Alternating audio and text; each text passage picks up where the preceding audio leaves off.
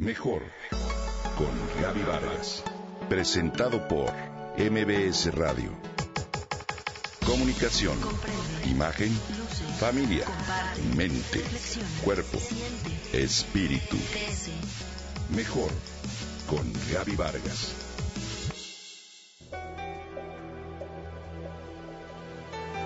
He sufrido violencia psicológica y emocional desde hace 28 años. Mi matrimonio es un encierro. No me permiten salir a la calle sola ni platicar con nadie. Es un infierno. No pude ejercer mi profesión. Tengo todas las enfermedades del mundo, entre ellas presión alta y colitis. No se hable del sistema nervioso. Padezco angustia, depresión y ansiedad. Ahora tengo 47 años y mi cuerpo me está cobrando factura. Ya no puedo más. Sé que nadie me puede ayudar si no soy yo quien da el paso. Si definimos la muerte como la extinción de la vida, podemos concluir que, peor que la muerte en sí, es una vida como la de Laura, muerta en vida. Te invito, querido Radio Escucha, a que por unos segundos trates de entender qué significa esto y te preguntes cómo te sentirías si tú, hombre o mujer, fueras víctima de violencia física o sexual y vivieras como Laura describe. O bien, ¿Cómo reaccionarías si esta historia la escucharas en labios de una hermana o una hija?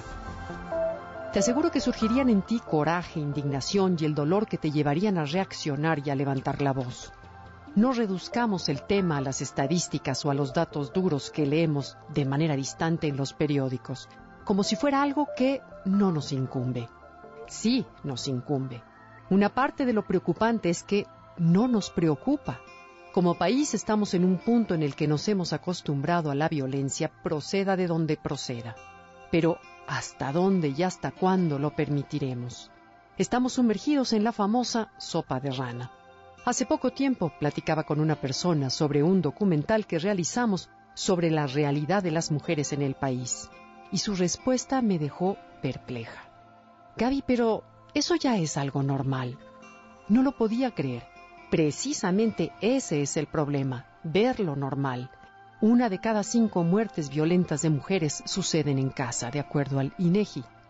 Si en este México todavía queda algo de humanidad, si todavía las noticias sobre la violencia nos duelen y contraen el alma, hay algo de esperanza para no terminar convertidos en seres inertes como el refrigerador de una casa. La violencia no podemos verla como algo normal duele, lacera, marca y mata.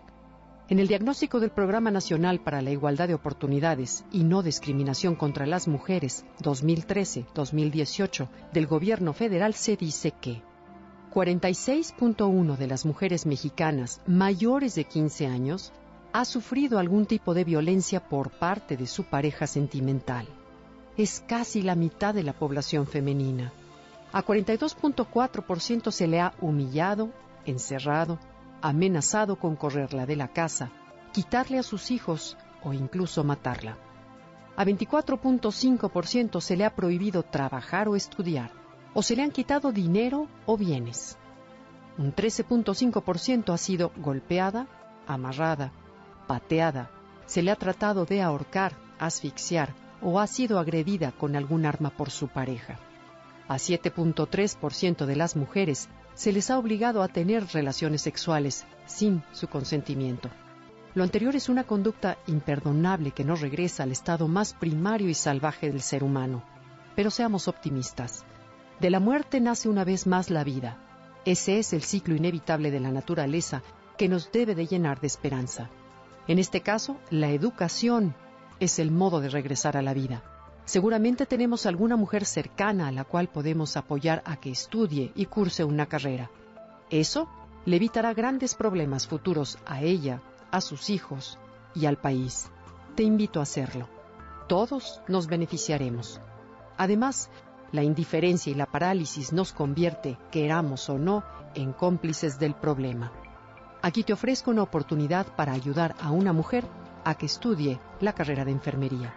www Instituto Marillac con doble L, punto edu, punto mx.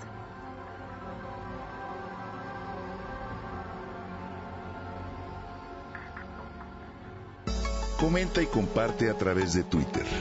Gaby-Vargas. Mejor con Gaby Vargas. Presentado por MBS Radio